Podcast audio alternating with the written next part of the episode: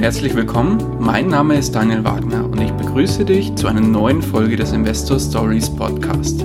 Erfahre von anderen Investoren, wie sie gestartet sind und welche Erfahrungen sie auf ihrem bisherigen Weg gemacht haben. Lass dich von ihren Geschichten, Strategien und Vorgehen inspirieren und schreibe deine persönliche Investor Story.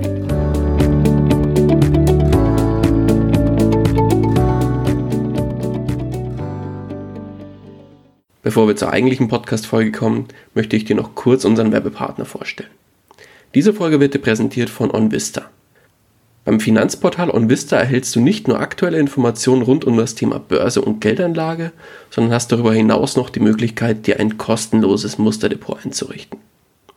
Damit kannst du schnell und einfach verschiedene Anlagestrategien testen oder dein Echtgelddepot spielerisch abbilden. Außerdem kannst du dir Notizen zu deinen Kauf- und Verkaufsentscheidungen machen und erhältst alle relevanten Nachrichten zu all deinen Werten. Die Einrichtung des Musterdepots dauert maximal eine Minute und hast du das Ganze dann eingerichtet, kannst du dein Musterdepot über die OnVista App jederzeit im Blick behalten. Den Link zur Einrichtung des Musterdepots findest du unter www.investor-stories.de slash onvista oder im Blogbeitrag zu dieser Folge. Und jetzt wünsche ich dir viel Spaß bei der kommenden Podcast-Folge. Hallo und herzlich willkommen zu einer neuen Folge des Investor Stories Podcast. Heute zu Gast bei mir der liebe Helmut. Helmut, grüß dich. Ja, hallo, grüß dich Daniel. Schön, dass du da bist und schön, dass du dir die Zeit nimmst. Helmut, würdest du dich unseren Hörern ganz kurz vorstellen? Ja, das mache ich äh, relativ gerne. Also mein Name ist Helmut. Äh, ich äh, bin 60 äh, Jahre alt, bin äh, gebürtig aus dem Rheinland in Bonn geboren und äh, habe also hier in Bonn praktisch auch Schule und dann Berufsausbildung gemacht.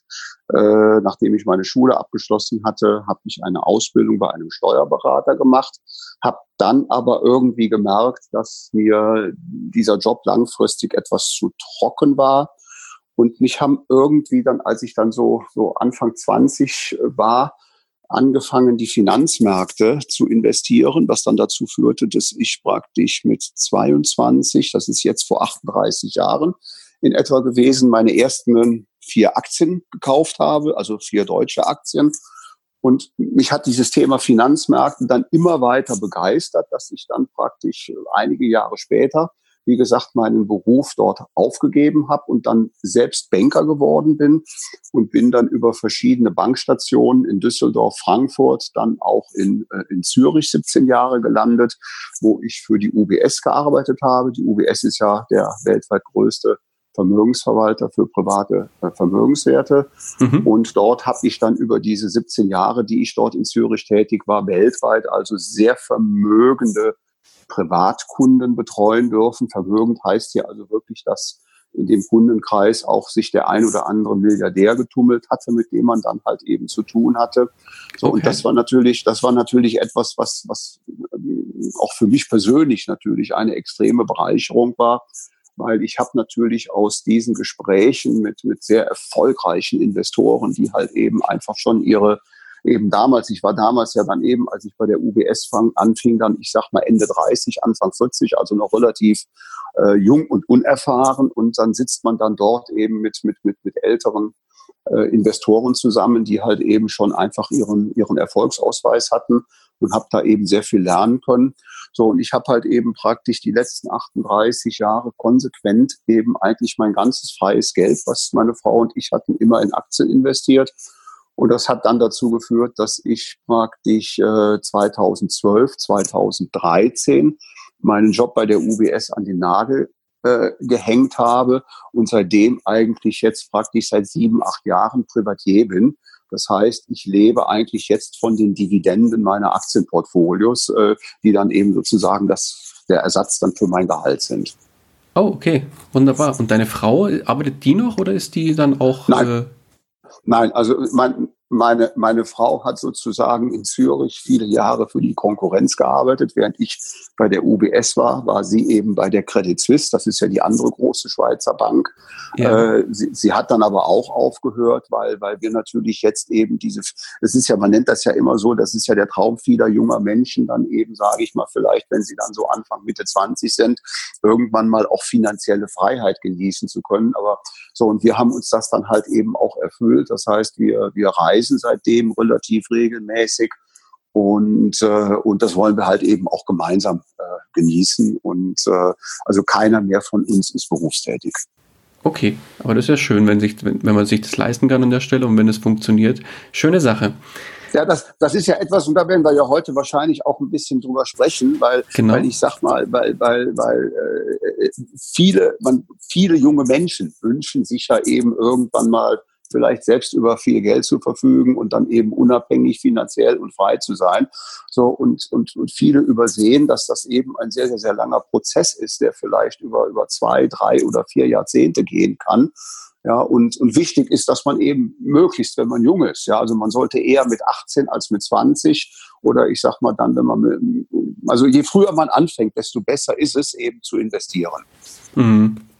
Einfach der Zinseszinseffekt dann für einen arbeiten ja. kann weil der, weil der eben über die Jahrzehnte eben, also es ist ein Riesenunterschied, ob ich jetzt mit 40 anfange und sage, ich möchte jetzt bis Mitte 50 äh, oder Ende 50 eben 20 Jahre lang äh, äh, was für meine Altersvorsorge tun oder ob ich jetzt, äh, sage ich mal, schon, schon, schon mit 20 oder vielleicht sogar, sogar noch früher anfange. Also ich kann immer nur sagen, die Erfahrung sagt mir, je früher, desto besser. Mhm. Aber dann lass uns doch mal so ein bisschen die Uhr zurückdrehen. Jetzt hast du ja vorhin schon erwähnt, dass du mit 22 Jahren, wenn ich das jetzt recht äh, im Kopf habe, mhm. mit 22 Jahren hast du die erste Aktien oder die ersten Aktien gekauft. Ja. Was, mhm. was war denn so für dich damals der Auslöser, dass du gesagt hast, Aktien oder beziehungsweise die Finanzmärkte, da will ich hin und oder da muss ich irgendwie mich, mich mehr mit beschäftigen? Mhm das hat sich eigentlich so ein bisschen durch, durch, durch Zufall ergeben. Es ist also so, ich hatte damals mit 22 das erste Mal eine, eine kleinere Summe Geld. Äh, und zwar war das ein, ein, ein, ein Spar. Mein Vater hatte vier Jahre vorher für mich, äh, das waren fünf Jahre, vier oder fünf Jahre vorher, also da, da war ich 17 oder so, einen, einen, einen Sparbrief bei einer deutschen Bank gekauft der, okay. und da muss man sich, der, der, und da muss man sich festhalten, damals den sagenhaften Zins von 9,75 Prozent abwarf. so.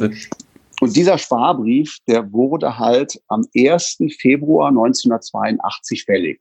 So, und da war ich eben 22 und dann kam eines Tages mein Vater zu mir rein und sagte, hör mal, Sohn, äh, du bekommst jetzt in wenigen Tagen äh, äh, Geld. Da ist ein Sparbrief, da habe ich Geld für dich angelegt. Das wurde jetzt die letzten fünf Jahre eben mit diesen 9,75 Prozent verzinst. Und äh, du bist jetzt 22 und jetzt musst du Verantwortung oder jetzt kannst du mal Verantwortung übernehmen und kümmere dich um das Geld selbst. So. Okay. Und dann, dann habe ich gesagt, oh, äh, wie, wie stellst du dir das denn vor? Hat er gesagt, ja, äh, du bist jetzt, du bist jetzt in dem Alter, wo du es lernen sollst, eben eigenverantwortlich mit Geld umzugehen. Und dann hat er mir noch gesagt, und ich empfehle dir zwei Dinge. Das erste sagte er, junge Leute, ihr braucht ja immer viel Geld, aber versucht das Geld mal nicht auszugeben oder nicht alles auszugeben. Mhm. Und dann hat er eben gesagt, egal was du mit dem Geld machst, mach nur das, was du verstehen kannst, weil es ist dein Geld und dafür bist letztendlich nur du verantwortlich. Okay. Ja, das heißt, also er sagte mir, egal was du machst, informiere dich. So. Und, und das Geld lag ja damals bei einer Bank, dieser Sparbrief. Also das heißt, daraufhin habe ich eben bei der Bank einen Termin gemacht.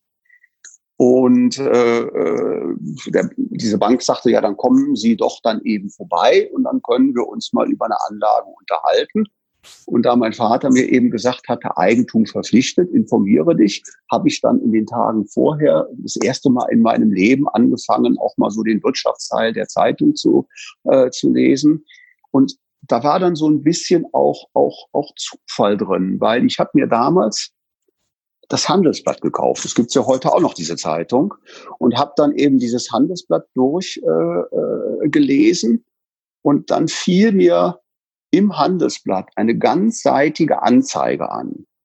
äh, an. Die war von, von der DBS, die gibt's ja heute auch noch, ist eine Fondtochter der Deutschen Bank. Ja. Und diese ganzseitige Anzeige sagte so viel Ja zur Aktie. Denn ohne Aktien geht es nicht aufwärts mit unserer Wirtschaft. Aktien sind Sachwerte. Sie beteiligen sich an der Wirtschaft. Sie stecken ihr Geld in die Produktivität und Leistungskraft von Unternehmen. Und diese Leistungskraft äh, äh, der deutschen Gesellschaften ist hoch. Sie sind eben praktisch Grundlage für Exporterfolge, Beschäftigung und Wohlstand und Sicherheit einer Volkswirtschaft. Und dann technisches Know-how und Innovationskraft der deutschen Spitzenunternehmen sind zukunftsweisend und genießen einen weltweit guten Ruf. So, das hat mich alles irgendwie angesprochen. So, und dann bin ich eben zu dem, zu dem Bankberater äh, gegangen und habe ihn angefangen, eben über Aktien auszufragen. Und am Ende des Gesprächs, so nach einer Stunde, war dann die Entscheidung getroffen, äh, und da habe ich meinen Vater wahrscheinlich auch sehr stolz gemacht. Ich habe nicht eine einzige D-Mark von dem Geld für mich so verwendet zum Ausgeben, sondern ich habe gesagt, der ganze Erlös aus diesem Sparbrief wird in vier deutsche Aktien investiert. Okay. So, und das, das Geld, das war also einmal damals Mercedes-Benz, das war die Feber-Aktie, die heißen ja heute E.ON, das war die Deutsche Bank und die BASF. Also in diese vier Aktien habe ich damals den Erlös dieses Sparbriefs komplett investiert. So, und habe mich dann eben praktisch angefangen, mit dem Thema Finanzmärkte und Börsen zu, zu beschäftigen. Und das hat mich eben von Tag zu Tag mehr fasziniert. Und im Endeffekt kann man sagen, seit diesem 1. Februar 1982 ist kein einziger Tag in meinem Leben vergangen, in dem ich nicht irgendwelche Aktien besessen habe. Okay. Aber ähm, wie hast du dich denn damals mit dem Thema Finanzmärkte auseinandergesetzt, weil im Vergleich zu heute, heute ist ja das Wissen breit ja. verfügbar mhm. über Instagram, wo du selber ja auch äh, übrigens sehr aktiv unterwegs bist, da äh, kennen wir uns ja auch. Also da bist du ja als Waikiki äh, 5800 ja, ja, äh, unterwegs ja, und äh, da ich, bin ich auch auf dich aufmerksam geworden, wo du immer deine Geschichten teilst zu dem ganzen Thema Aktien und zu deiner Person auch so ein bisschen. Von daher schaut er unbedingt auch mal vorbei und äh, hinterlasst dem Helmut auch sehr gerne ein Abo, da freut er sich mit Sicherheit, wenn er da noch den einen oder anderen Follower dazu kriegt. Und äh, genau bei Instagram, bei, bei Facebook, bei Finanzblogs, Bücher gibt es ja en masse zum Thema Finanzen ja. mittlerweile. Wie war das denn damals? Hast du da das nur über die Zeitung oder die Welt war damals eine ganz andere. Also jetzt, wenn man mal mal anfängt, die Frankfurter Börse hatte damals eine tägliche Handelszeit von zwei Stunden. Und zwar von 11.30 Uhr bis 13.30 Uhr. So. Das heißt, wenn ich damals zum Beispiel jetzt einen Aktienkurs einer BASF haben wollte, konnte ich nicht im Internet nachgucken. Konnte, also ich hatte entweder die Möglichkeit, bis zum nächsten Tag zu warten. Dann konnte ich mir eine Wirtschaftszeitung kaufen und konnte dann lesen, wie praktisch am Vortag die BASF-Aktie in Frankfurt notiert hatte. Ähm, oder ich konnte eben meinen Banker anrufen bei der Bank und der sagte, ich rufe Sie dann in 20 Minuten zurück und kann Ihnen dann einen Kurs nennen, der dann irgendwie eine halbe Stunde alt ist.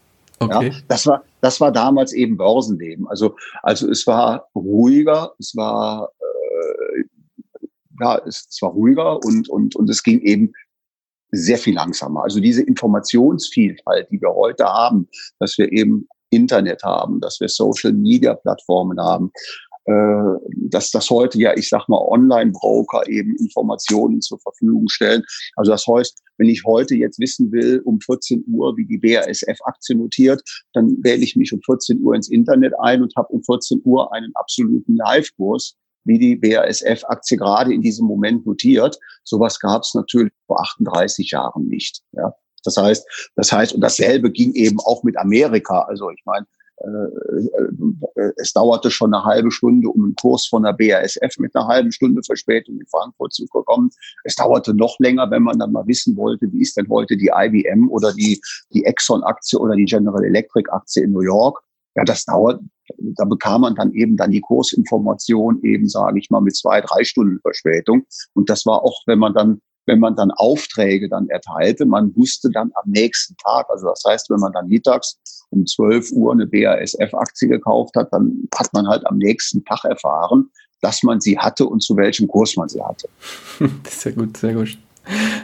Und woher hast du dann ähm, deine Informationen bezogen? Also, dass du, sagen wir mal, so ein bisschen dein Wissen aufgebaut hast über die Börse oder über die Unternehmen? Also es war, es war natürlich so, ich habe dann eben äh, also ich habe dann regelmäßig Finanzzeitungen gelesen, also das Handelsblatt, habe dann halt auch mal die FAZ mir gekauft, habe dann aber auch relativ bald gesagt, mich interessiert nicht nur, was in Deutschland vorgeht, also das heißt, mich interessiert auch, was ist in Amerika, was ist außerhalb Deutschlands, habe dann also auch mir regelmäßig eine Financial Times besorgt, habe das Wall Street Journal angefangen äh, äh, äh zu lesen und habe dann, das gab es damals ja auch schon, auch angefangen, Bücher zu lesen. So, und es gab ja damals so, so, so, so eben Anfang, Mitte der 80er Jahre jemanden, äh, der, der damals wirklich extremst bekannt war in der Börsen-Community. Ich glaube, heute kennen ihn auch noch viele. Äh, das ist der Andro Costolani. Ich weiß nicht, sagt dir der Name was, André Costolani? Ja, natürlich. Also, es ist also, es ist so ein, er, er, er hat damals eben auch schon Bücher äh, äh, geschrieben. Ich habe mir, glaube ich, dann, dann, dann 84 das erste Buch von ihm gekauft und habe dann eben dieses Buch wirklich sehr gerne gelesen und habe mir dann weitere Bücher von ihm gekauft. So und dann, und dann habe ich eben angefangen.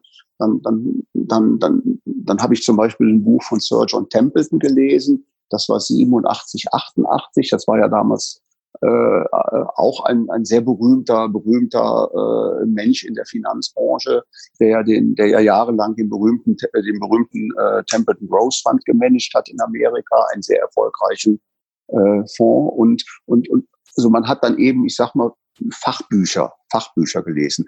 Und was natürlich auch noch war, das war eben das Gespräch mit dem Bankberater. Und da muss man sagen, da hat man eben damals auch noch einen Vorteil gehabt, und das Problem ist ja heute, wenn du zu einem Bankberater gehst, hast du ja eigentlich schon fast gar keine Lust mehr zu, weil Bankberater ja heute primär Bankprodukte verkaufen müssen.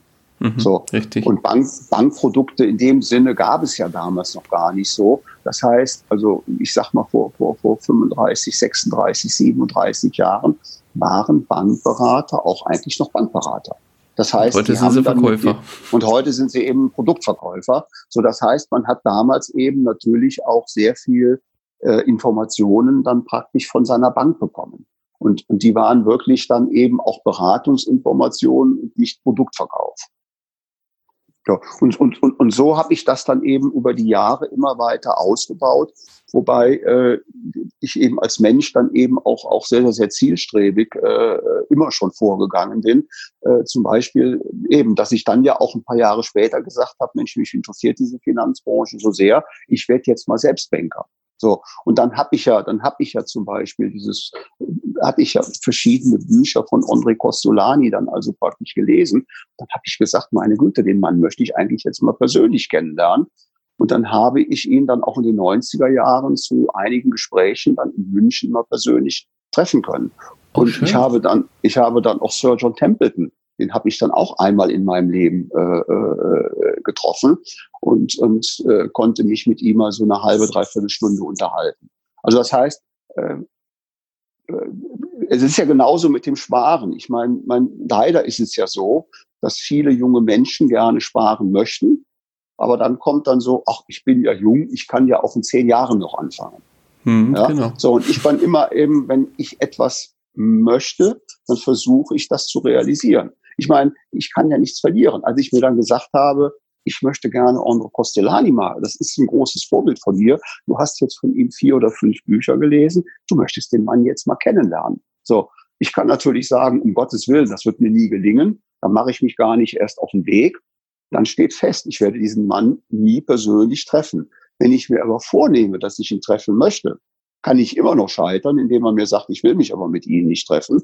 Aber wenn ich nichts unternehme, passiert ja garantiert überhaupt nichts. Da so, passiert definitiv dann, nichts, genau. Ja, ich habe dann einfach eben im Prinzip geguckt, äh, ich, es ist ja so, wenn man über solche Menschen viel liest, erfährt man ja auch einiges. So, und ich habe damals eben gelesen, dass er eben mit einem Vermögensverwalter in München über viele Jahre eng kooperiert hat, habe dann eben diese Vermögensverwaltungsgesellschaft in, in München, äh, diese Fiduca, äh, äh, kontaktiert, äh, habe dort mal dann den Geschäftsführer dieser Gesellschaft, einen Gottfried Heller, kennengelernt. Wir haben uns, und das war, manchmal gehört ja auch Glück dazu, wir haben uns irgendwie gut verstanden in dem Gespräch. Und dann, dann hat er gesagt, wissen Sie was, also äh, Sie haben mir ja gesagt, Sie, Sie würden gerne mal Herrn Costolani treffen. Und dann sagte er nur, ich glaube, Sie passen ganz gut zusammen. Ich organisiere das Meeting. Ach, das ist ja nett. Okay. Ja, und so ist das dann, und so ist das dann eben, äh, ich sag mal, zwei Monate später damals dann passiert. Und wir haben uns dann eben, wie gesagt, in München, in diesen Büroräumen der Fiduca Vermögensverwaltung, haben wir uns dann zwei, dreimal getroffen. Okay, und um was ging es dann in den Gesprächen konkret? Ähm, ja, natürlich, also ich sag mal, in den Gesprächen habe ich natürlich eben relativ viel auch zugehört und Fragen gestellt, um eben auch zu lernen. Ja, also weil, weil, weil, weil er natürlich, ich sag mal, damals schon jahrzehntelange Börsenerfahrung hatte, eben die große Depression mitgemacht hatte, äh, eben, eben sein, sein Vermögen praktisch ja durch zwei Weltkriege durchschleusen müsste äh, ohne eben, ich sag mal, Haus und Hof zu verlieren. So und, und, und dann, ja, ich war dann auch relativ neugierig und habe dann eben natürlich auch, auch viele, viele, viele Fragen gestellt. Ja. Also ich hatte mir auch zwei, zwei, drei seiner Bücher mit Notizen. Also das heißt, wenn ich zum Beispiel Bücher lese, dann mache ich mir auch Notizen und, und markiere mir die interessantesten Stellen. So, und jetzt saß Herr Costolani mir gegenüber, dann habe ich eben diese Bücher aufgeklappt und habe dann eben gewisse markierte Stellen hervorgezogen, habe gesagt, da habe ich mal eine Frage zu, wie haben Sie das genau gemeint, was Sie da geschrieben haben? Ah, okay. Mhm. Ja, so und, und so und so hat sich das dann eben, äh, das heißt also, also man hat man, das ist ja genauso, als ich dann später bei der UBS war. Ich bin dann eben 1999 äh, bin ich mit meiner ganzen Familie nach Zürich geflogen, äh, ge gezogen und habe dann bei der UBS angefangen. So und und und und dort hat man natürlich dann auch eben eben eben sehr sehr erfolgreiche Unternehmer, Investoren, Geschäftsleute getroffen, äh, äh, wo man ja von Berufswegen dann also mit denen schon sprechen musste oder oder ich sag mal, es war eher geschenkt, man durfte mit ihnen sprechen. Ja. Und ähm, und und und äh, ja, da habe ich eben auch versucht, aus diesen Gesprächen immer sehr viel zu lernen. Mhm. Aber warst du jetzt bei der UBS als Vermögensverwalter tätig? Ja, ja, also ich war, ich war dort eben äh, äh, äh, zuständig in einem Bereich, wo ich eben äh, primär deutsche Kunden äh, äh, betreuen musste, zusammen allerdings mit einem ganzen Team. Wir hatten ein, ein, ein mehrköpfiges Team und mhm. wir hatten eben vermögende deutsche Kunden. Äh, und das waren deutsche Kunden, die eben jetzt nicht nur in Deutschland lebten, sondern auch deutsche Kunden, die in England lebten, die in der Schweiz lebten. Die in, es gibt ja viele Deutsche, die sagen dann, jetzt habe ich meine Firma für Summe X verkauft und dir passt das äh, permanent trübe äh, äh, Wetter in Deutschland nicht. Ich baue mir jetzt ein Haus in Spanien und ziehe nach Mallorca. Ich habe äh, oder es gibt Deutsche, ich hatte eben deutsche Kunden, die lebten in Monaco, weil sie dort eben keine Steuern zahlen müssen auf ihre auf ihre ihre Erträge, die sie dann aus den Depots ziehen. Äh, ich hatte deutsche Kunden, die in London lebten. Äh, ich habe deutsche Kunden, die in Singapur, in Singapur lebten, in Amerika lebten. Also, also das heißt, das war eine Tätigkeit, wo ich auch sehr viel äh, reisen musste mhm. um diese Kunden dann auch regelmäßig ein, zwei Mal im Jahr zu besuchen. Okay, aber weil du jetzt gesagt hast, du hast von den, den Geschäftsleuten so viel gelernt. Ja. Ähm, als Vermögensverwalter ist es doch eigentlich andersrum. Eigentlich kommen doch die zu dir und sagen, schau mal, ich habe jetzt mein Vermögen, äh, so, kümmere dich darum, dass es mehr wird. So ist jetzt mal ganz überspitzt gesagt doch eigentlich die Ansage, oder? Eigentlich wollen die doch von dir in Anführungszeichen lernen da stimme ich dir vollkommen zu, aber es ist so, es gibt ja verschiedene Kunden. Ja, es gibt Kunden, die wirklich sagen, ich bin jetzt, sage ich mal, Unternehmer. Ich habe eigentlich gar keine Zeit, mich um mein Privatgeld zu kümmern. Hier bitte, liebe UBS, lieber Berater von der UBS, mach das. Das ist dann mitunter ein Kunden, den du vielleicht auch vier, fünf Jahre überhaupt gar nicht siehst. Dann gibt es aber Kunden zum Beispiel, die jetzt plötzlich, sage ich mal, 100 Millionen auf dem Konto haben, weil sie ihre Firma äh, die sie 40 Jahre lang geführt haben, verkauft haben an irgendjemand anderen.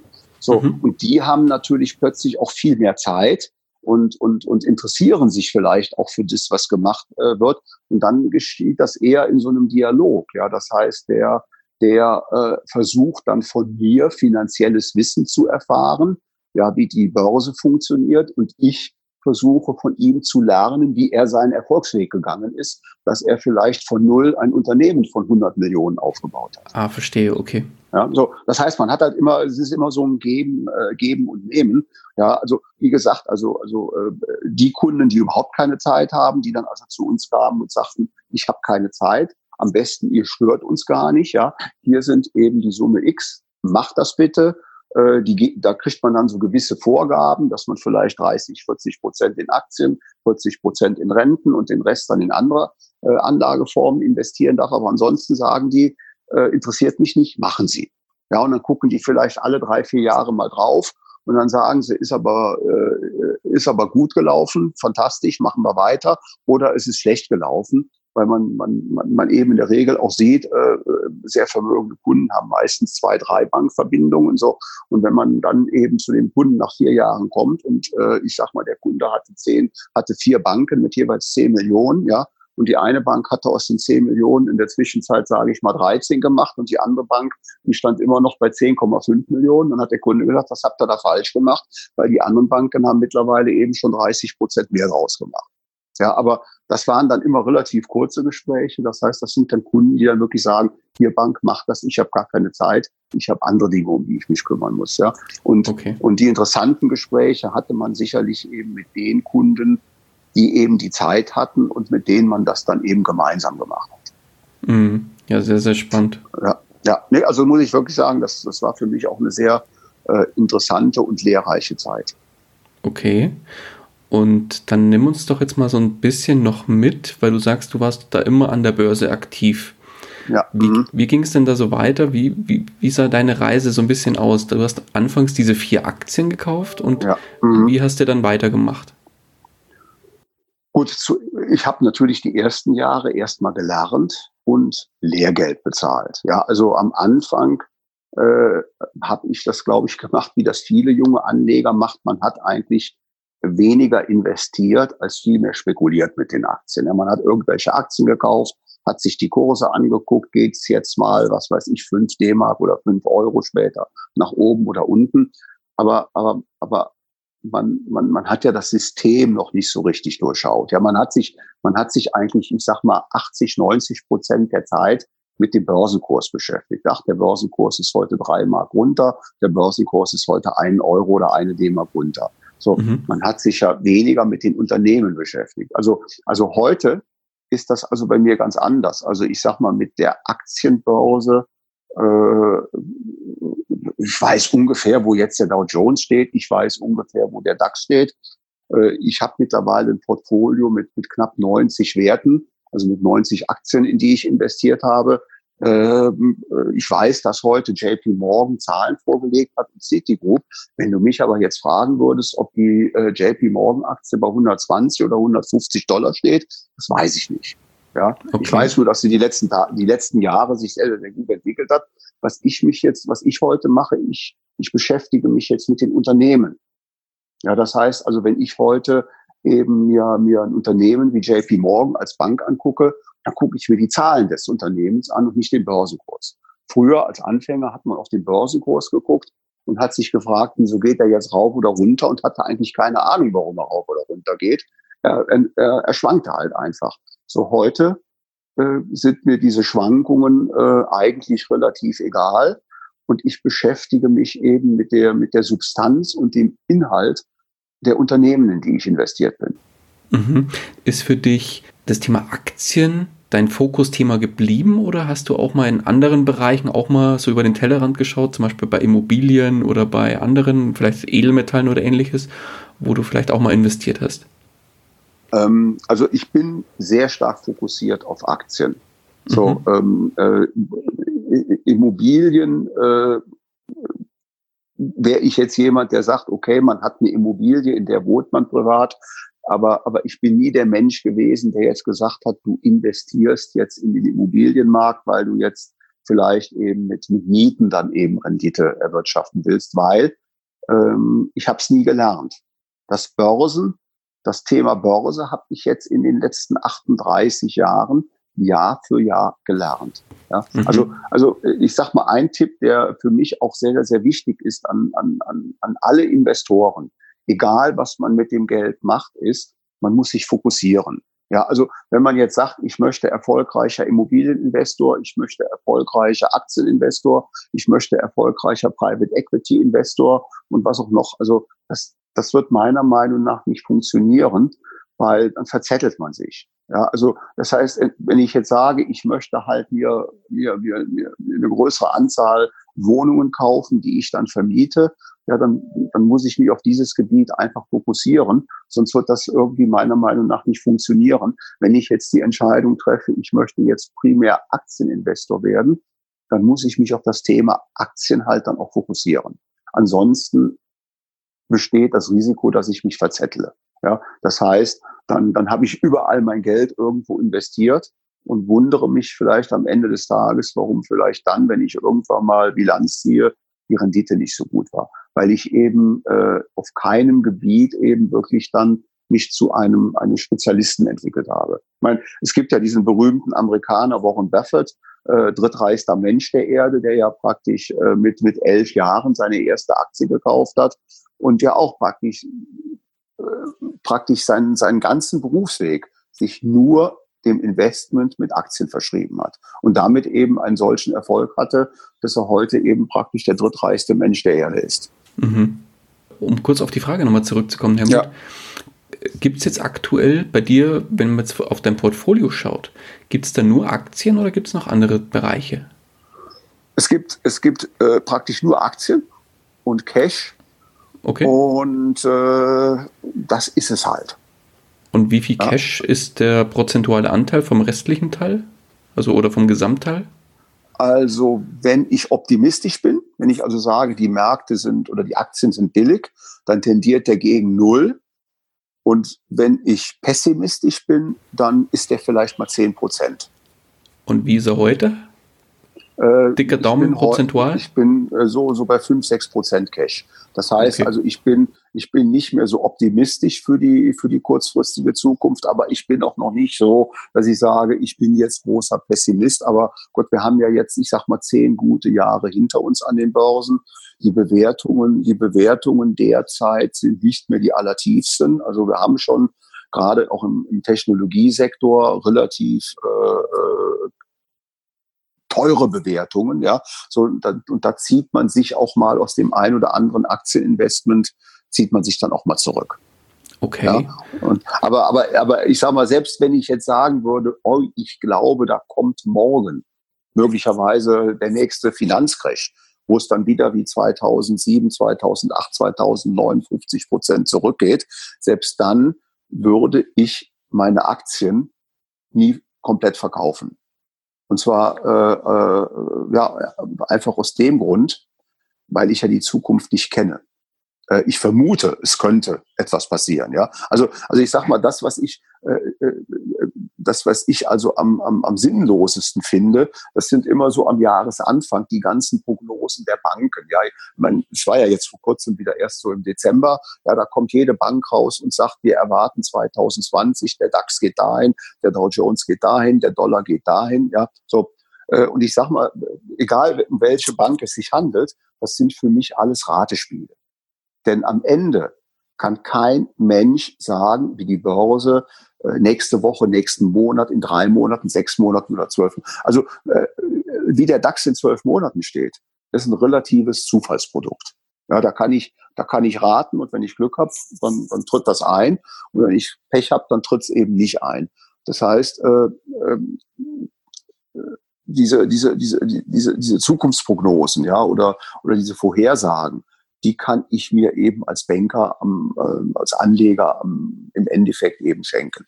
Mm, das ist reines Glaskugel gucken. Ja, ja. So, und deswegen, deswegen, wenn ich heute eben dann, ich sag mal, sage, mein Bauch oder irgendwie mein Gefühl oder was auch immer sagt mir, morgen kommt ein großer Crash, ich verkaufe jetzt alle meine Aktien und habe dann irgendwo 100 Prozent Geld auf dem Konto liegen, ja, ähm, das kann ein, ein sehr teures Unterfangen sein ähm, weil, weil ähm, auch wenn heute gewisse Aktien schon teuer sind, ist es keine Gewähr, dass sie vielleicht in zwei, drei Jahren nochmal doppelt so teuer sind.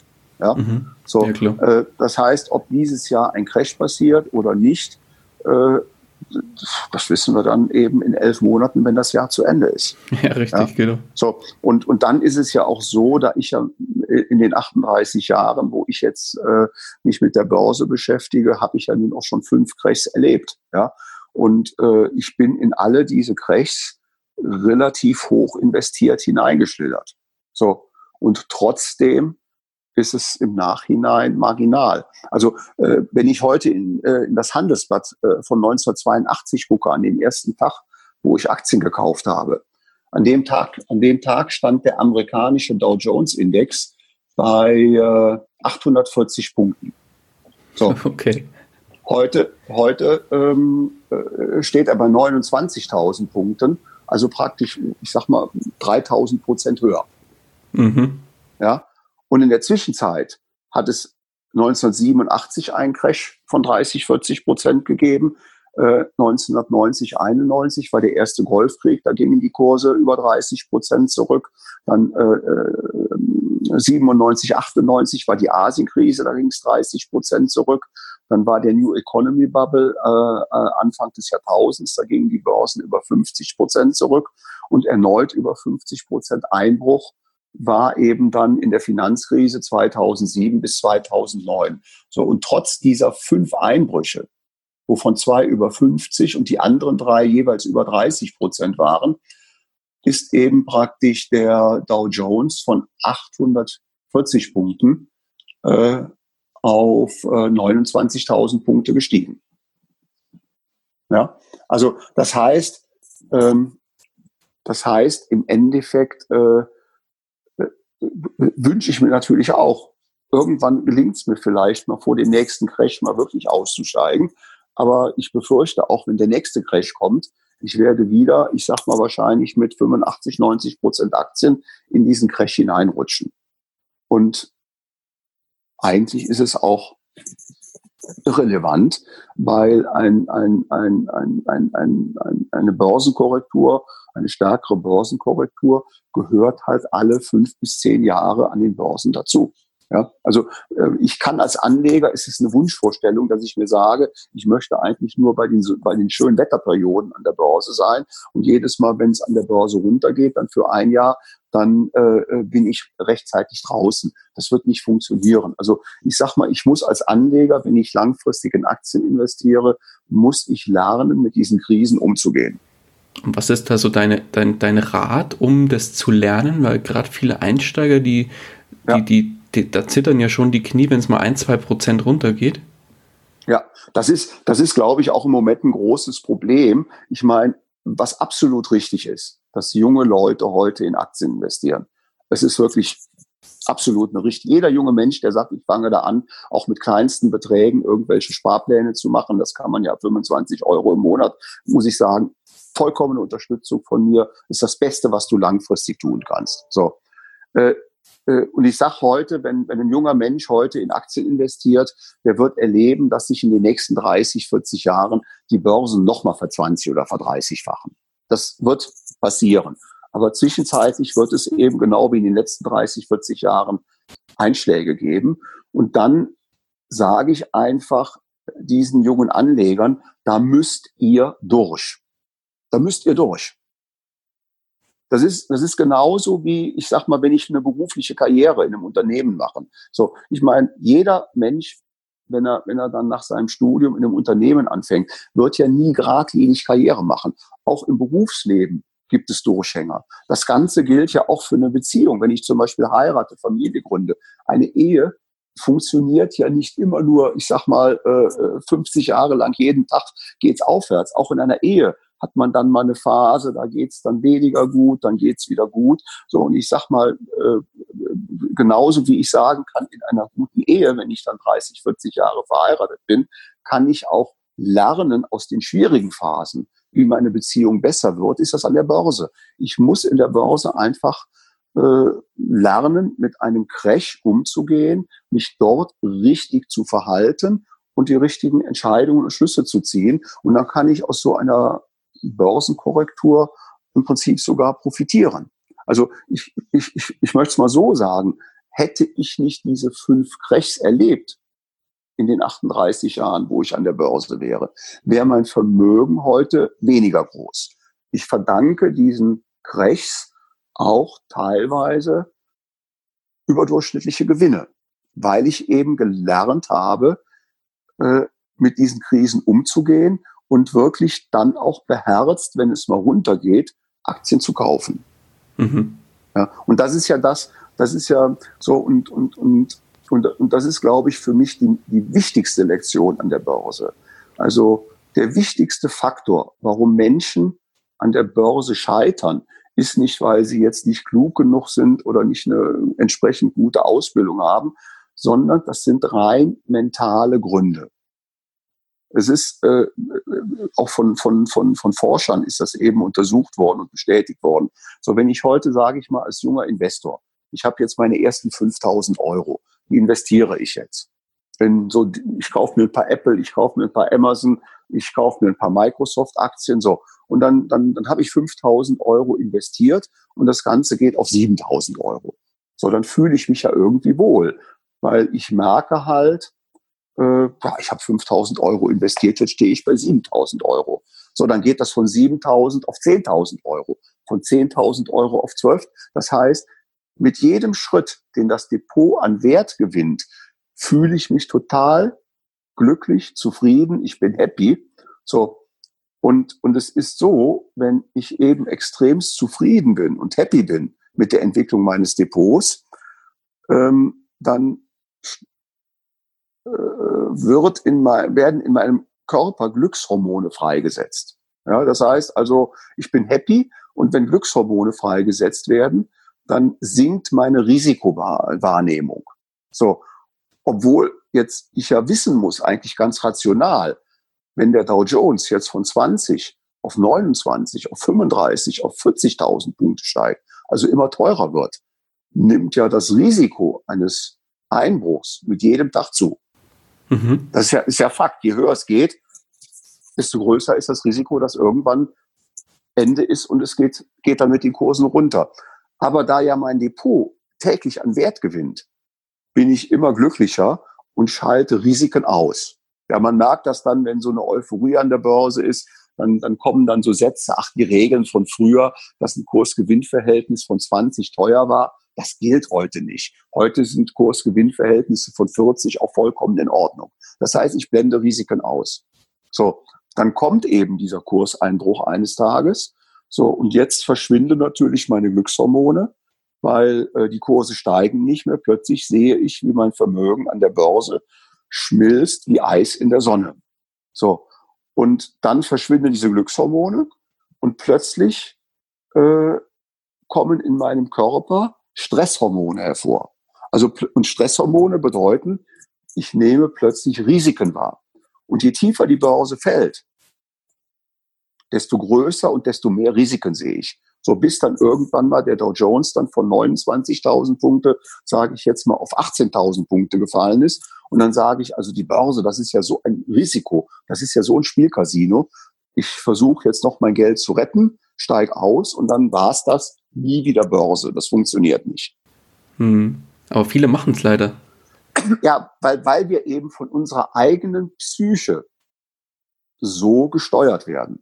Mhm. Und deswegen, deswegen ist es ganz wichtig. So, und deswegen, deswegen, und jetzt komme ich wieder zu Börse und Unternehmen. Ja, wenn, wenn, wenn ich mir heute ein Unternehmen wie Apple angucke oder in Deutschland ein Unternehmen wie Siemens. So.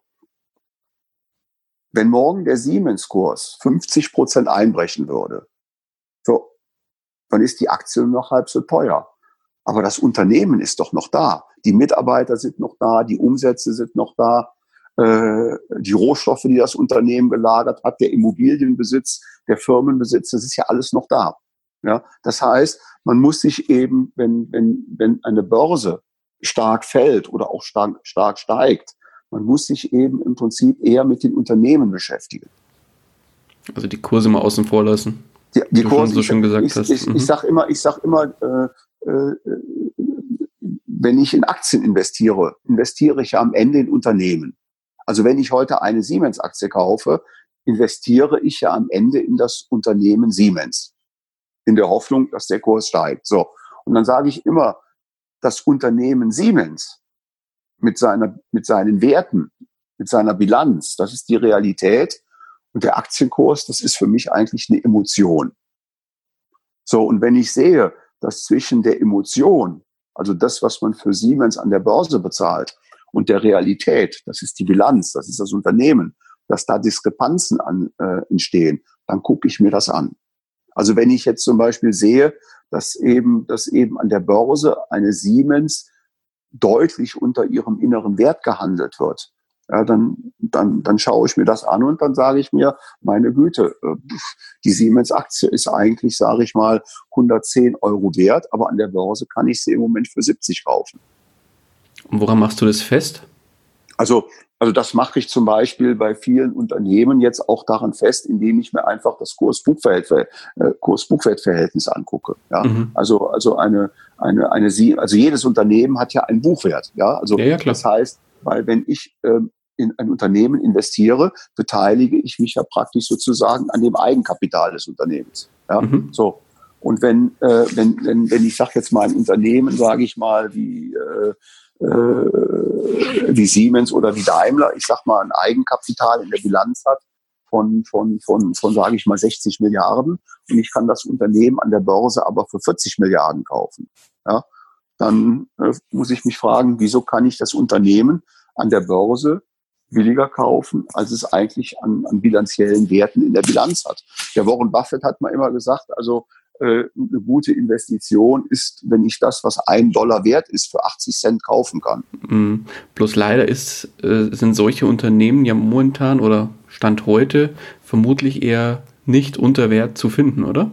Also unter dem äh, Buchwertverhältnis. Es, es, ja, also äh, generell muss man sagen, unter dem Buchwertverhältnis. Also ich sag mal, wenn ich heute zum Beispiel eine Siemens zu einem Kurs-Buchwertverhältnis von eins kaufen könnte, dann wäre das ein blinder Kauf. Ja, weil man muss ja jetzt, da muss man jetzt eben ein bisschen in die Bilanzen einsteigen, weil es ist ja so, in jeder Bilanz stecken ja stille Reserven. Ja, wenn, wenn zum Beispiel Siemens in, in München zum Beispiel äh, äh, seine Hauptverwaltung hat und dort, Grund, und dort Grundstücke und Anlagen hat, die man vielleicht mal in den 50er, 60er Jahren gekauft hat, ja, dann stehen ja diese, dann stehen ja diese Vermögenswerte immer noch zu den Anschaffungskosten in der Bilanz. So. Und wenn Siemens, ich sag mal, in München im, im Jahre 1960 ein Grundstück für, für 200.000 Euro gekauft hat, was heute, ich sag mal, vielleicht acht Millionen wert ist, dann steht das immer noch für 200.000 in der Bilanz. Das heißt mhm. also, es gibt da sehr viele stille Reserven oder gucke ich mir mal so eine große Allianzversicherung an, ja, die ja einer der größten Immobilienbesitzer auch ist, ja. Die, die kaufen ja seit Jahrzehnten Immobilien auf der ganzen Welt und äh, der Verkehrswert der Immobilien bei einem Wiederverkauf ist natürlich erheblich höher als der Wert, wie er in der Bilanz angesetzt ist. Mhm, klar. Aber das ist ein guter, gutes ja. Stichwort, auf jeden ja. Fall. Ja, ja, also, also das, das heißt, das heißt, äh, wobei man muss eben sagen, Kurs-Buchwert-Verhältnis funktioniert bei vielen Unternehmen, aber eben auch nicht bei allen. Weil ich sag mal, es gibt ja jetzt auch äh, zum Beispiel gerade Technologieunternehmen, die ja gar keine großen Vermögenswerte haben.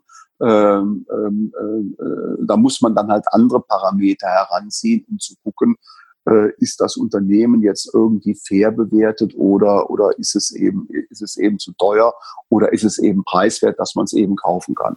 Mhm. Aber lass uns doch da mal kurz tiefer reingehen, Helmut. Ja. Wenn du jetzt dich, sag mal, auf die Lauer legst, um neue Aktien ausfindig zu machen für dein Depot, worauf achtest du da besonders und wie gehst du da vor? Also ähm, ich, ich man sieht ja, dass Unternehmen plötzlich, sage ich mal, vielleicht, vielleicht eben, eben, eben äh, zurückfallen. Also ich machen wir es mal, ich bin immer so ein Freund von praktischen Beispielen. Gerne. So, ähm, Kraft Heinz, das Unternehmen vom Namen her sagt dir ja wahrscheinlich was. Ja, klar. Kraft Heinz ist ja einer der, der vier, fünf großen Lebensmittelhersteller auf dieser Erde, bekannt unter anderem für diese Soßen oder auch den berühmten Heinz Ketchup. Den so. Ketchup, genau. So, mhm. ähm, diese Aktie ist in den letzten Jahren, in den letzten drei, vier Jahren, ist der Börsenkurs von über 90 Dollar im letzten Jahr auf unter 30 Dollar abgestürzt. Mhm. Also das Unternehmen hat also praktisch in der Spitze äh, knapp über 70 Prozent von seinem Kurs verloren. So, ähm, da gab es Probleme in diesem Unternehmen, äh, die dazu geführt haben, dass eben die Gewinne zurückgingen, dass man eben Unternehmenswert abschreiben musste, dass man eben die Dividende um circa 40 Prozent kürzen musste. Und das Ganze hat halt halt in der Summe dazu geführt, dass das Unternehmen eben äh, dann, dann äh, vom, von, vom oben nach unten um über 70 Prozent verloren hat. So. Wenn ich mir jetzt heute angucke, der aktuelle Börsenkurs von Kraft Heinz äh, ist jetzt wieder von knapp unter 30 Dollar auf knapp über 30 Dollar gegangen. So. Aber der Wert des Unternehmens, was sie in der Bilanz ausweisen, selbst nach den vorgenommenen Abschreibungen, die sie jetzt machen mussten, der steht irgendwo bei knapp 47, 48 Dollar. Das heißt also, das Unternehmen ist im Moment knapp 50, 60 Prozent mehr wert, als es an der Börse gehandelt wird. Mhm. So, also das heißt, das heißt, man, man schaut sich dann Unternehmen an, äh, die halt eben aufgrund irgendwelcher Umstände äh, tief bewertet sind. Ja, kein Mensch spricht von Kraft Heinz an der Börse. Im Moment sprechen alle. Man spricht von Microsoft, man spricht von Amazon, man spricht von Netflix, man spricht von Facebook, äh, man, man spricht von Google. Ja, das sind so Everybody's Darling. Äh, die jetzt aber auch zu den teuersten, ja, das sind die, das sind die fünf teuersten Unternehmen auf dieser Erde. So und und und und äh, sehr oder zum Beispiel vor, vor 30 Jahren war General Electric das teuerste Unternehmen auf der Erde. Auch General Electric hat durch Fehler im Management, durch, durch, durch falsche Akquisitionen von Firmen, durch falsche Investitionen viel Geld verloren. Und der Aktienkurs ist von 60 Dollar auf äh, 6, 7 Dollar abgestürzt in den letzten Jahren. Kein Mensch spricht mehr heute von General Electric. Das war mal das wertvollste und größte Unternehmen der Welt. Ja, so, da ist ein neues Management, das versucht jetzt die Probleme in den Griff zu bekommen.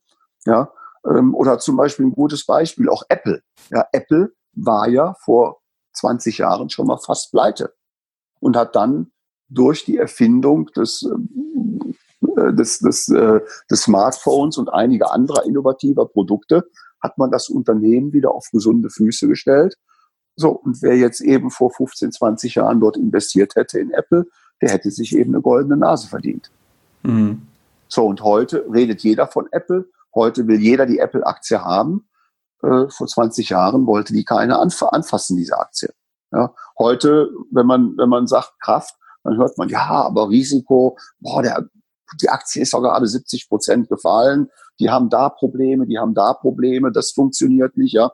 So, aber, aber da muss man dann eben mal ein bisschen im Prinzip sich dieses Unternehmen angucken, das Management, das, was in der Bilanz steht, äh, wie das Management eben jetzt Pläne entwickelt, aus der Krise rauszukommen, ja. Und da muss man sagen, ist das nachvollziehbar? Kann das Management das schaffen? Und wenn man meint, okay, das klingt plausibel, äh, dann kann man in das Unternehmen investieren. So, mhm. und, und für mich ist zum Beispiel jetzt Kraft Heinz so eine Aktie, wo ich glaube, dass die diesen Turnaround schaffen werden und dass dieser Aktienkurs wahrscheinlich in, in fünf oder zehn Jahren markant höher stehen wird als heute. Mhm, okay. Und genau auf solche Aktien, ja, hast du dich spezialisiert, sag ja, ich mal, und die legst ja. du dir dann auch ins Depot? Die lege ich mir dann auch ins Depot und, und jetzt kommt, jetzt kommt ja noch, jetzt kommt der nächste Punkt und das ist ja auch etwas, was Anleger legen müssen, lernen müssen. Ähm, jeder wünscht sich reich zu sein. So. Ja. Das Problem ist, die Menschen wünschen sich das eben relativ schnell. Ja. Und, und eins ist aber so, wenn, wenn man vermögend reich werden will, dann ist das ein Prozess, der sehr, sehr, sehr lange geht. Deswegen sage ich ja, ich finde das irre gut, wenn junge Menschen heute mit Anfang, Mitte 20 anfangen, Aktien zu kaufen. Mit dem Gesichtspunkt, ich habe dafür 20, 30 Jahre Zeit. Wenn sie das durchhalten, nicht die Nerven verlieren, in einem Crash aussteigen, dann werden die in 30 Jahren da sitzen und sagen, fantastisch, dass ich vor 30 Jahren diese Entscheidung getroffen habe, in Aktien zu investieren.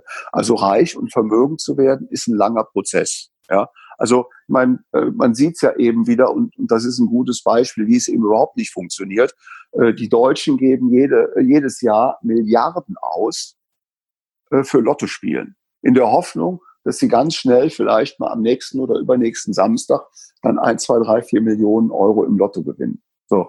Rein statistisch, das haben wir damals bei der UBS mal ausgerechnet, braucht ein Lottospieler über 600 Jahre, bis er einmal sechs Richtige hat. Also die Zeit hat er gar nicht. Ja? ja. So, er, er, versucht, aber er denkt eben, das ist der Weg mit ein bisschen Glück, wo es schnell gehen kann. Ja? äh, Menschen, die ins Spielcasino gehen. Ja, ich meine, wenn, wenn, wenn jemand sagt, ich gebe jetzt mal 1000 Euro im Spielcasino aus, ja, äh, dann in der Hoffnung, dass er ja da eben nicht das Geld verliert, sondern dass er möglicherweise vielleicht dann ein paar Stunden später mit zwei, drei, vier, 5.000 Euro Gewinn da wieder rausgeht. Wobei die Realität eben sagt, wenn ich so, wenn ich so, wenn ich es dann so mache im Spielcasino, dass halt 95 Prozent der Leute ihr Geld verlieren. Ja, also, also, also Vermögen aufbauen ist ein langwieriger Prozess, mit dem ich so früh wie möglich anfangen sollte und den ich eben dann auch ganz konsequent und eisern durchhalten muss. Ja, also an der, an der Börse verdient man sein Geld nicht mit hin und her spekulieren, also mit dem Kaufen und Verkaufen von Aktien, sondern an der Börse verdient man sein Geld mit Warten. Kaufen und warten. Da hast du ja so schön den, den Costolani vorhin auch ins Spiel gebracht. Der hat ja, glaube ich, ja. mal das schöne Zitat gebracht. Ich mal schauen, ob ich es ungefähr hinkriege. So von wegen, ähm, kauf heute Aktien, nimm Schlaftabletten und nach zehn Jahren freust du dich so ungefähr. Ja, so ist es. Ja. Hm, genau. zehn, zehn oder zwanzig Jahre. Ich meine, man, man, man sieht es ja. Ich meine, der deutsche, der deutsche Aktienindex ist, äh, ist, äh, ist, ist jetzt, wird jetzt dieses Jahr 32 Jahre alt. Und der hat 1988 mit 1000 Punkten gestartet und steht heute zwischen 13 und 14.000 Punkten. Mhm. Ja.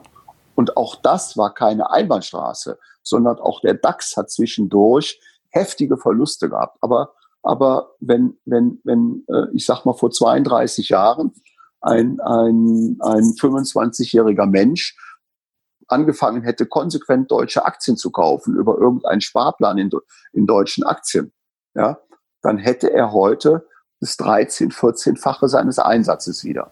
Mhm. Ja, einfach nur kaufen, liegen lassen, warten. Ja, kann eigentlich so einfach sein, ja. ja es, es, ist, es ist einfach. Also äh, äh, es gab ein, ich glaube, es ist jetzt anderthalb Jahre her, da gab es ein sehr interessantes Gespräch zwischen Jeff Bezos, das ist ja der Gründer von Amazon, und Warren Buffett. Und da hat der Jeff Bezos den Warren Buffett gefragt, hör mal Warren, wenn das so einfach ist, an der Börse so verdammt viel Geld zu verdienen, warum machen die Leute das nicht? Und dann hat der Warren Buffett eben genau das gesagt, weil die Leute eben schnell reich wollen, reich werden wollen und nicht geduldig abwarten. Mhm. Ja, also, ja, also, so. also Zeit, Zeit ist an der Börse der wichtigste Faktor. Dieser, da, da, da, da hat man den Zinseszinseffekt, den man auskosten kann. Also das heißt, junge Menschen, je früher sie anfangen, desto besser. Und niemals aufschieben. Ja, es gibt ja so, ach, ich kann ja auch, ich bin jung, ich bin gerade 20, äh, ich bin gerade 20 äh, und ich kann ja auch noch in zehn Jahren anfangen. Ja, wenn ich in zehn Jahren anfange, habe ich zehn Jahre verschenkt. Die kriege ich nie mehr wieder. So, ja, und äh, anfangen, machen und umsetzen. Ja, und es muss ja noch gar nicht mal viel sein. Also ich sag mal so, Nein. wenn man sagt, ich lebe ja trotzdem im Heute, das ja. ist ja alles schön und gut, da kann man ja trotzdem damit 50 mhm. oder vielleicht auch 100 Euro ja. im Monat anfangen. Das ist richtig. Also das ist ja auch, ich hatte, ich hatte vor, vor ein paar Wochen mit einer jungen Studentin ein Gespräch. Irgendwie kamen wir über das Thema Aktien und, und, und ich glaube, die war so 24 oder so, ja. Und dann sagte sie mir, also wenn sie sehr sparsam ist, äh, sie wird von, ein bisschen von ihren Eltern unterstützt, sagt sie, sie geht dann auch noch jobben, also sie, sie, sie, sie kellnerte dann auch noch, sagt sie, also wenn ich richtig sparsam bin, kann ich es vielleicht schaffen, irgendwo zwischen 120 und 150 Euro im Monat zu sparen. Mhm. Was schon eine ganze Menge ist in dem Alter. So. Und, aber dann dachte sie, aber was will ich denn mit 140, 150, 120 Euro an der Börse? Kann ich ja nichts erreichen. So, dann habe ich hier mal ausgerechnet, wenn du das jetzt die nächsten 40, 45 Jahre bis zu deiner Pensionierung durchziehst und die Börsen entwickeln sich in den nächsten 40, 45 Jahren genauso wie in den letzten 40, 50, 60, 70 Jahren, dann wirst du über eine Million im Depot haben. Da sagte sie, das hätte ich nie gedacht. Ja, klar. Die Leute sehen leider nur die kleinen Zahlen, aber nicht das, was die Zeit daraus machen kann. Ja, eben. Das ist eben, das ist eben, je länger, also ich, ich will es ich will's noch mal anders machen. Das ist ein anderes Beispiel. Ich hatte dir ja vorhin gesagt, ich bin ja, habe ja noch mal ein Patenkind bekommen im, im ja. Februar diesen Jahres. So. Und dieses Patenkind bekommt von meiner Frau und mir einen Euro pro Tag. Ah, schön. So, das sind 365 Euro im Jahr. So, wir haben es dann ein bisschen aufgerundet. Wir haben gesagt, wir machen eben 400 Euro im Jahr. Pro mhm. Quartal 100 Euro. Das ist ja nicht viel Geld. Wir reden hier über 1,10 Euro am Tag. Ja. So. Und das investieren wir für dieses Patenkind in einen ganz breit gestreuten MSCI World Fund, also in einen, in einen ETF, ETF mhm. ein ETF, in dem 1600 Aktien enthalten sind. Das mhm. heißt, mit den 100 Euro bespart dieses Patenkind 1600 Aktien. So. Und dann habe ich, dann haben wir den Eltern von dem Patenkind gesagt, so, solange wir beide, meine Frau und ich leben, bekommt das Kind jetzt von uns jeden Quartal, jedes Quartal diese 100 Euro, also im Jahr diese 400 Euro. So. Und äh, habe ich gesagt, solange wir leben, vielleicht noch die nächsten 20, 25 Jahre, werden wir das eben im Prinzip ähm, eurem Kind geben. Und wenn wir eines Tages mal nicht mehr da sind, dann tut ihr das für euer Kind vielleicht fortsetzen und dann irgendwann wird vielleicht dann das Kind selbst, das Patenkind selbst diese 400 Euro im Jahr nehmen. So. Und dann habe ich dann, dann, dann, dann, dann hatte dann der Vater mal gefragt, ja, was kommt denn dann da raus, wenn das Kind mit 67 in Rente geht? Und dann habe ich gesagt, auch wieder unter der Voraussetzung, dass die nächsten 60, 70 Jahre sich an den Börsen so entwickeln wie die letzten 60, 70 Jahre. Und da spricht vieles dafür. Ja. Dann bedeutet das ja, dass in diesen 67 Jahren praktisch wir, die Eltern und nachher das Kind, gerade mal knapp 26, 27.000 Euro investiert. Weil 67 Jahre mal, mal 400 Euro sind eben diese 26, 27.000 Euro an Eigenkapital. Mhm. Und bei Fälligkeit müsste das dann ein Vermögen von knapp zweieinhalb Millionen sein. ja, das heißt also im Endeffekt, im Endeffekt, da sieht man eben den Zinseszinseffekt. Ja? ja. Also, aber hier natürlich, das ist natürlich ein enorm langer Zeitraum. Ja, das Kind fängt mit der Geburt an. Deswegen sage ich eigentlich auch schon, auch Eltern sollten sich heute schon Gedanken machen. Entschuldigung, eben praktisch für ihre Kinder vielleicht Geld, kleine Summen zurückzulegen. Denn, denn ist ein schönes Beispiel. Mit einem Euro am Tag äh, äh, 67 Jahre lang für dieses Kind investieren und es ist eben Multimillionär. Mhm. Ja, ich mache es zum Beispiel für meine Tochter auch, also beziehungsweise beide Töchter, die kriegen beide jeden Monat äh, von uns äh, einen ETF-Sparplan über 25 Euro auf ihr Junior-Depot gepack, gepackt und dann mit 18 können sie darüber selber entscheiden, was sie mit ja. dem Geld machen. Und im Idealfall machen sie das so natürlich auch machen so weiter. machen sie es so weiter, ja. So. Und und äh, wie gesagt, also man sieht eben hier, was dieser Zinseszinseffekt über die Jahrzehnte erreichen kann. Ja? Mhm. Und, und, und, und ja, je früher ich damit anfange, desto besser. Mhm. Ja? Aber Helmut, jetzt lass mich mal auf was ganz anderes kommen. Ja. Jetzt hast du so ein bisschen auch von deiner Geschichte erzählt und so ein bisschen von deiner, ähm, wie du Aktien auswählst. Und mhm. du hast ja erzählt, 38 Jahre bist du jetzt an der Börse aktiv. Und ja. hast mit Sicherheit mhm. auch die ein oder anderen Tiefs erlebt, wie du schon erzählt ja. hast. Ja. Mhm. Und ich gehe auch mal davon aus, dass du nicht immer alles richtig gemacht hast. Und dass du ja, den einen oder anderen Fehler auch gemacht hast. Wenn du jetzt ja. so zurückblickst, was davon war der größte Fehler, den du jetzt so für dich als größten Fehler bezeichnen würdest? Ui, das ist schwer, weil äh, äh ich habe viele Fehler gemacht. Selbst heute mache ich noch Fehler. Ja, weil, weil ich sag mal, auch wenn ich investiere, ähm, es wird immer, selbst heute mit einem Erfahrungsschatz von 38 Jahren, unterlaufen wir Fehlinvestitionen. Mhm. Ja, so. Ähm, es ist halt einfach nur mal so. Ja, äh, ich meine, da, wo ich eben etwas unternehme, können Fehler passieren und werden auch Fehler passieren. Ja, also äh, und ich habe so viele Fehler gemacht.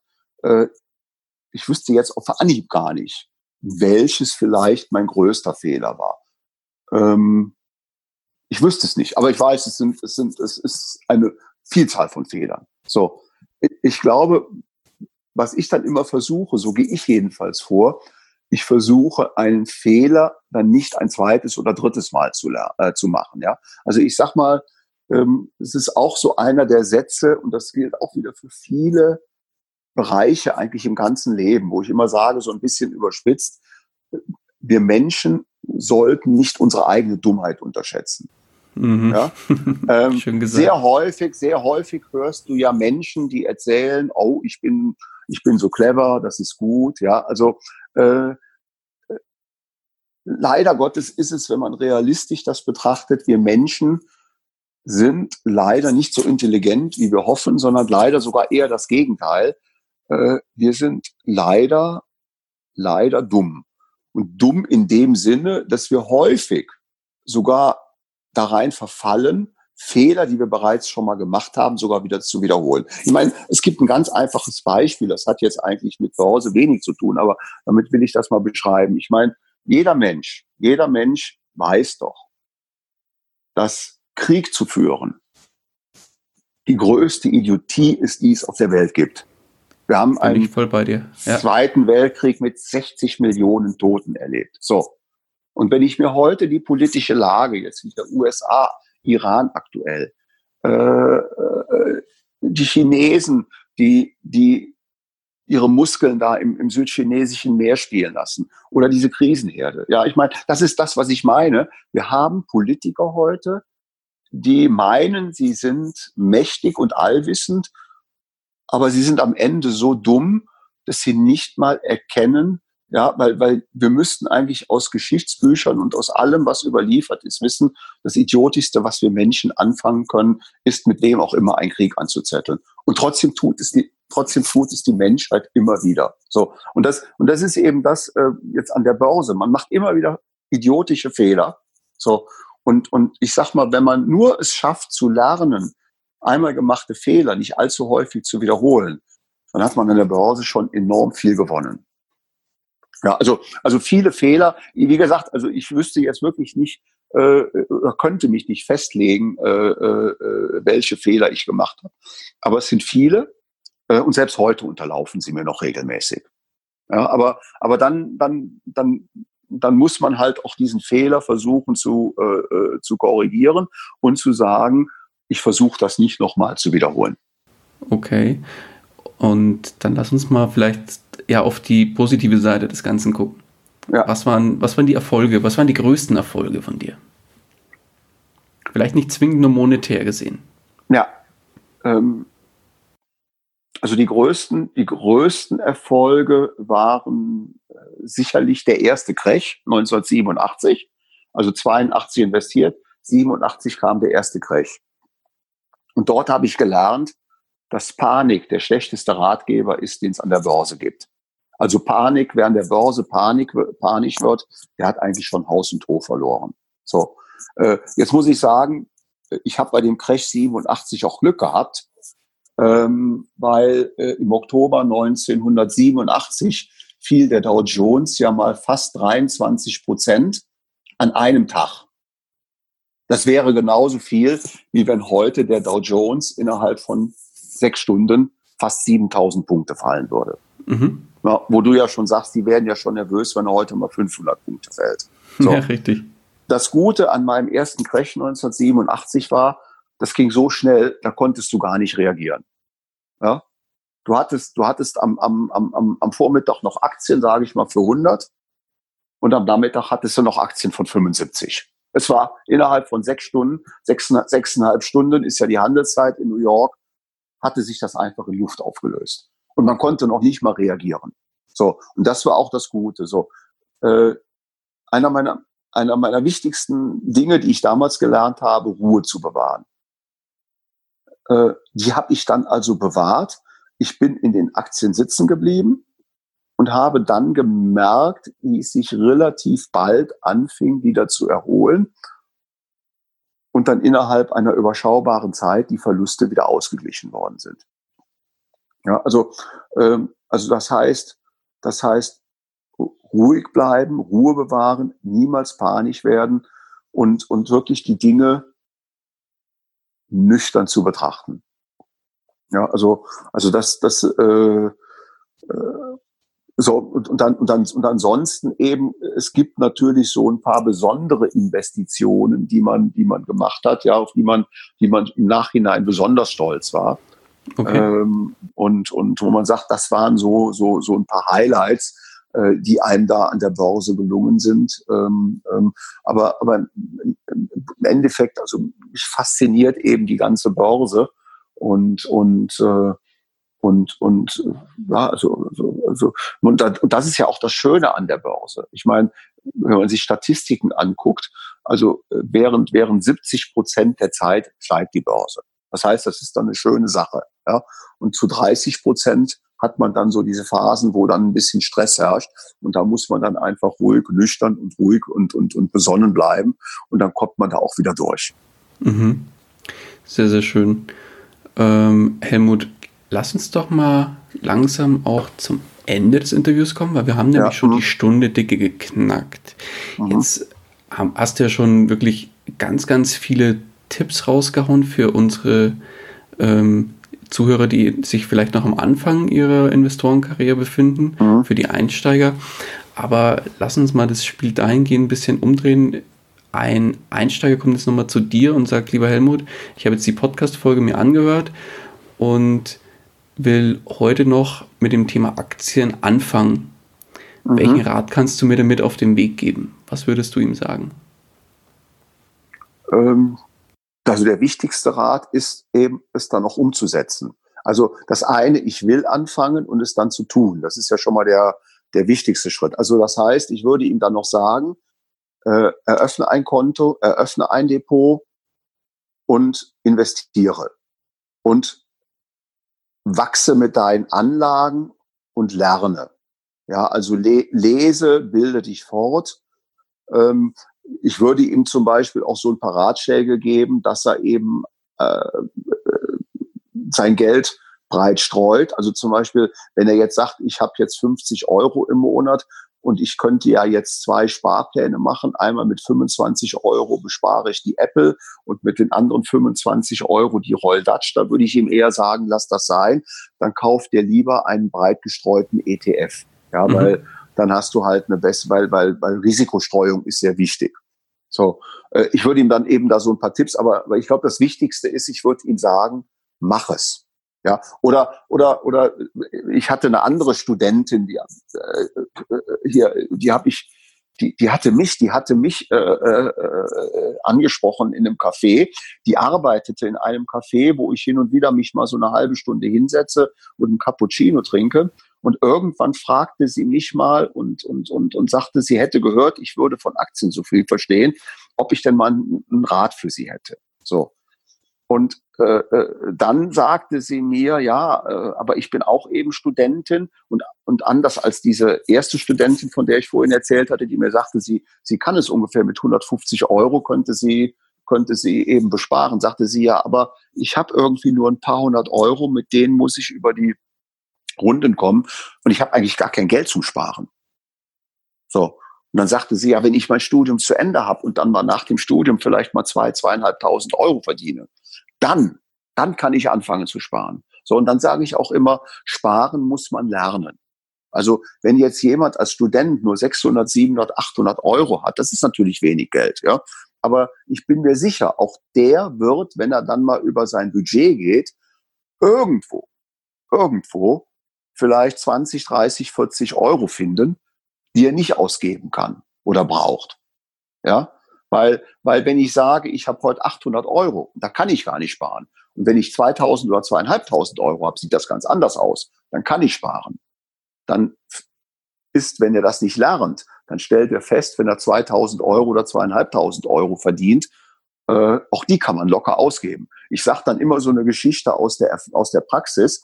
Ähm, äh, eine Kollegin von mir hat mal von einem Investmentbanker erzählt in der Finanzkrise, der kurz vor der Finanzkrise 80.000 Euro netto im Monat Gehalt auf dem Konto hatte. Und seine Ersparnisse waren null, weil man kann auch lernen, 80.000 Euro im Monat problemlos auszugeben. Ja? Also das heißt, sparen muss man auch lernen. So, und, und, und, und, und äh, selbst jemand, der als Student nur 700, 800 Euro hat im Monat, ja, schafft oder kann einen Weg finden. Und wenn es nur diese 25 Euro sind, mit denen man dann eben heute so einen Sparplan bei, bei vielen Banken beginnen kann. Ja, so das heißt, da muss man die Wege finden und man muss eben dann auch bewusst auf dieses Geld verzichten dann funktioniert das auch, wenn man dann 2000 Euro verdient, dann schafft man vielleicht schon 100 oder 150 Euro zu sparen und wenn man später noch mehr verdient. Aber, aber es gibt wirklich Menschen, äh, die dann immer wieder sagen, ich kann ja auch später anfangen zu sparen, wenn ich mehr verdiene. Das heißt, selbst wenn die nachher hohe Gehälter haben, stellen die fest, also man kann eben auch ein paar tausend Euro im Monat jederzeit problemlos ausgeben. Sparen ist etwas, das muss man lernen. Ganz, ganz wertvoller Hinweis, Helmut. Super. Ja. Helmut, ich danke dir ganz, ganz herzlich für deine Zeit, die ja. unfassbar tollen Tipps, die du hier gegeben hast und auch so den wundervollen Einblick in deine Geschichte und deinen Werdegang. Und ja, Helmut, wenn dich einer unserer Hörer erreichen will, wie kann man dich am besten erreichen? Also entweder äh, er hat ja eine Möglichkeit, dich zu kontaktieren oder mhm. wenn er eben auf meinem Instagram-Account äh, äh, dann schaut, da kann er mir ja auch eine Direktnachricht schicken. Mhm. Ähm, und, und ich sag mal, äh, äh, ich, ich versuche dann auch diese Dinge immer relativ, äh, relativ schnell zu beantworten. Ja, also, also das sind so die, entweder, entweder wenn es eine Möglichkeit, dass er eben sagt, ja, da war doch dieses Interview, äh, der Handel, was du da geführt hast und so, mhm. äh, kannst du an denen mal was weiterreichen, wenn das eben so geht, oder dass du, dass die dann eben praktisch, wenn ja da äh, äh, mein Instagram äh, äh, äh, bei dir hinterlegt ist, kann er ja im Prinzip dann also auch mich direkt kontaktieren und dann die Frage stellen. Genau, so verbleiben wir. Und so, ja. und dein Instagram-Account verlinkt man dann auch sehr gerne in den Show Notes. Und mhm. wie gesagt, schaut da gerne vorbei und wenn ihr Fragen habt, nehmt sehr, sehr gerne Kontakt mit Helmut auf. Alles klar. Dann sage ich nochmal ganz, ganz lieben Dank, Helmut. Und die letzten Worte des Interviews, die gebühren dir. Ach, also ja, also dann möchte ich den Dank mal zurückgeben. Ähm, äh, mir hat es auch sehr viel Spaß gemacht. Also ich mache das eben auch sehr, sehr, sehr gerne, weil, weil ich eben diese positiven Erfahrungen, die ich eben mit der jahrzehntelangen Aktienanlage gemacht habe, weil ich das einfach an junge Menschen weitergeben möchte. Und ich freue mich über jeden, den wir heute vielleicht erreicht haben mit dem Gespräch, äh, dass da der ein oder andere neue Aktionär dann auch als Ergebnis herauskommt. Das würde mich freuen. Schönes Schlusswort. Helmut, ich danke dir. Mach's gut. Super, Daniel, danke. Ne, tschüss. Tschüss. Das war's auch schon wieder mit dieser Podcast-Folge danke dir ganz herzlich fürs Zuhören. Wenn dir der Investor Stories Podcast gefallen hat, dann freue ich mich darüber, wenn du mir eine Bewertung bei iTunes hinterlässt. Das Ganze dauert keine zwei Minuten, jedoch unterstützt du damit mich und meine Arbeit für den Podcast. Außerdem möchte ich dich herzlich einladen, dich der Investor Stories Community über Facebook anzuschließen. Vernetze dich dort mit Gleichgesinnten, tausche dich mit anderen Menschen, die ebenso die Verantwortung für ihre Finanzen selbst übernommen haben, aus und profitiere vom Know-how vieler erfahrener Investoren. Neben dem aktiven Austausch erwarten dich regelmäßige Community-Aktionen, Gewinnspiele und noch vieles mehr. Den Weg zur Community findest du über www.investor-stories.de slash community. Ich freue mich, wenn du auch beim nächsten Mal wieder mit dabei bist.